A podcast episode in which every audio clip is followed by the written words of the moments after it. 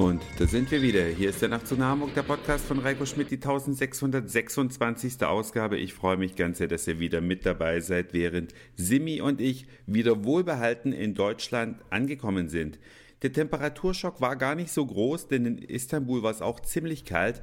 Man denkt ja immer, oh ja, die waren in der Türkei und da war es warm und dann kommt man zurück und dann ist es kalt. Ja, normalerweise wären es auch 15, 16 Grad gewesen, aber bei uns fehlten 10 davon. Also eher 5, 6 Grad, Regen.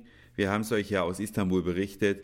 Und deswegen ist es hier in Deutschland nicht wesentlich kälter. Dafür ist es weiß, alles verschneit hier in der Freien und Hansestadt und wahrscheinlich überall im ganzen Lande. Und am Tag eins nach dem Urlaub, da macht man ja so Sachen wie Koffer ausräumen und sich nochmal über die ganzen Mitbringsel freuen, was in unserem Fall einige Kleinigkeiten waren. Simi hat sich hier eine Wasserpfeife mitgebracht, eine traditionelle, es gibt ja verschiedene Ausführungen, man muss da ziemlich aufpassen, denn es gibt ja auch diese Shops, wo es dann einfach so Wasserpfeifen gibt, aber die kann man dann nicht wirklich rauchen. Ich selber habe den Fehler gemacht, als ich in Damaskus war. Die Nachtzug nach Hamburg Hörerinnen und Hörer, die schon ein bisschen länger mit dabei sind, die wissen das. Ich habe mir da eine Wasserpfeife mitgebracht. Das Ding sah toll aus, hat aber ein bisschen Seitenluft gezogen, so dass ich dann mit Tesafilm ein bisschen nachreparieren musste, aber so richtig in Schwung kam diese Wasserpfeife nie. Und solche Dinger gibt's natürlich auch in Istanbul zu kaufen und zwar zuhauf. Also schrottige Dinger. Und äh, ja, man muss da so ein bisschen gucken und natürlich auch sich ein bisschen beraten lassen. Natürlich gibt's auch die Leute, die eher profitorientiert beraten, aber wir hatten scheinbar das Glück, dass wir einen hatten, der uns so die Vor- und Nachteile der einzelnen Modelle wirklich gezeigt hat und das Ding, was dann Simi gekauft hat, das scheint doch was zu taugen. Dazu gab es dann noch zwei Kissen. Das war der eine Verkäufer, der es nicht wirklich verstehen konnte, dass Simi, obwohl sie verheiratet ist mit einem anderen Mann, in den Urlaub fährt. Ja, sei es drum, das soll schon mal vorkommen.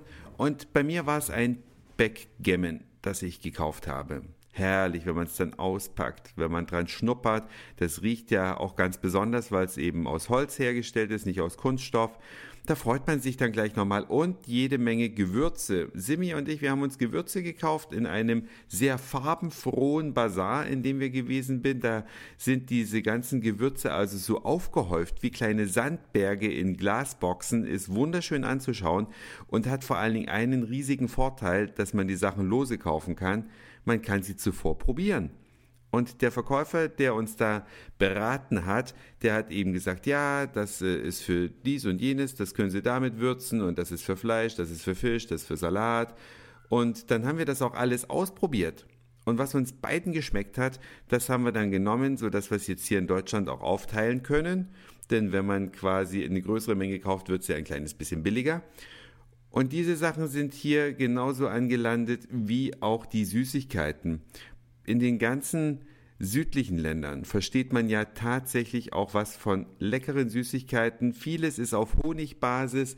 In der Türkei ist auch jede Menge Granatapfelgelee immer mit von der Partie. Der berühmte türkische Honig, der sagt wahrscheinlich jedem was. Selbst wenn man noch nicht in der Türkei war, hat man sowas möglicherweise schon mal gegessen.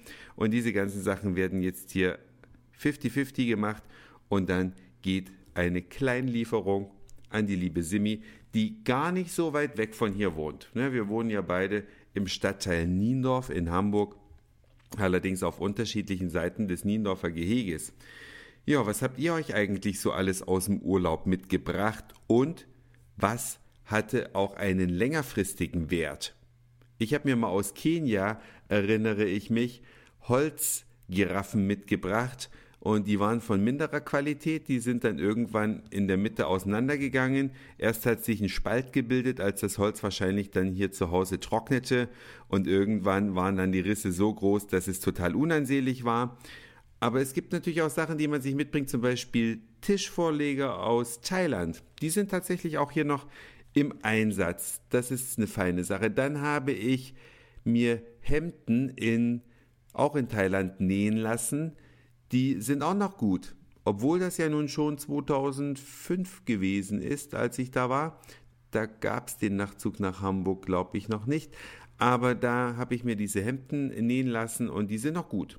Also das sind Beispiele für Dinge, die man eben ein bisschen länger im Einsatz hat. Und was ihr euch so aus dem Urlaub mitgebracht habt und was dann auch tatsächlich noch bei euch in der Wohnung zu finden ist und einen Nutzwert hat.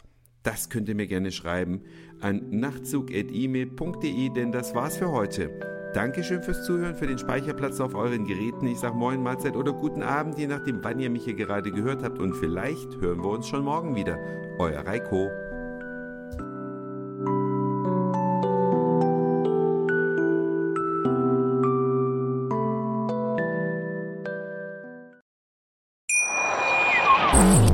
Schatz, ich bin neu verliebt. Was? Da drüben. Das ist er. Aber das ist ein Auto. Ja, eben. Mit ihm habe ich alles richtig gemacht. Wunschauto einfach kaufen, verkaufen oder leasen. Bei Autoscout24. Alles richtig gemacht.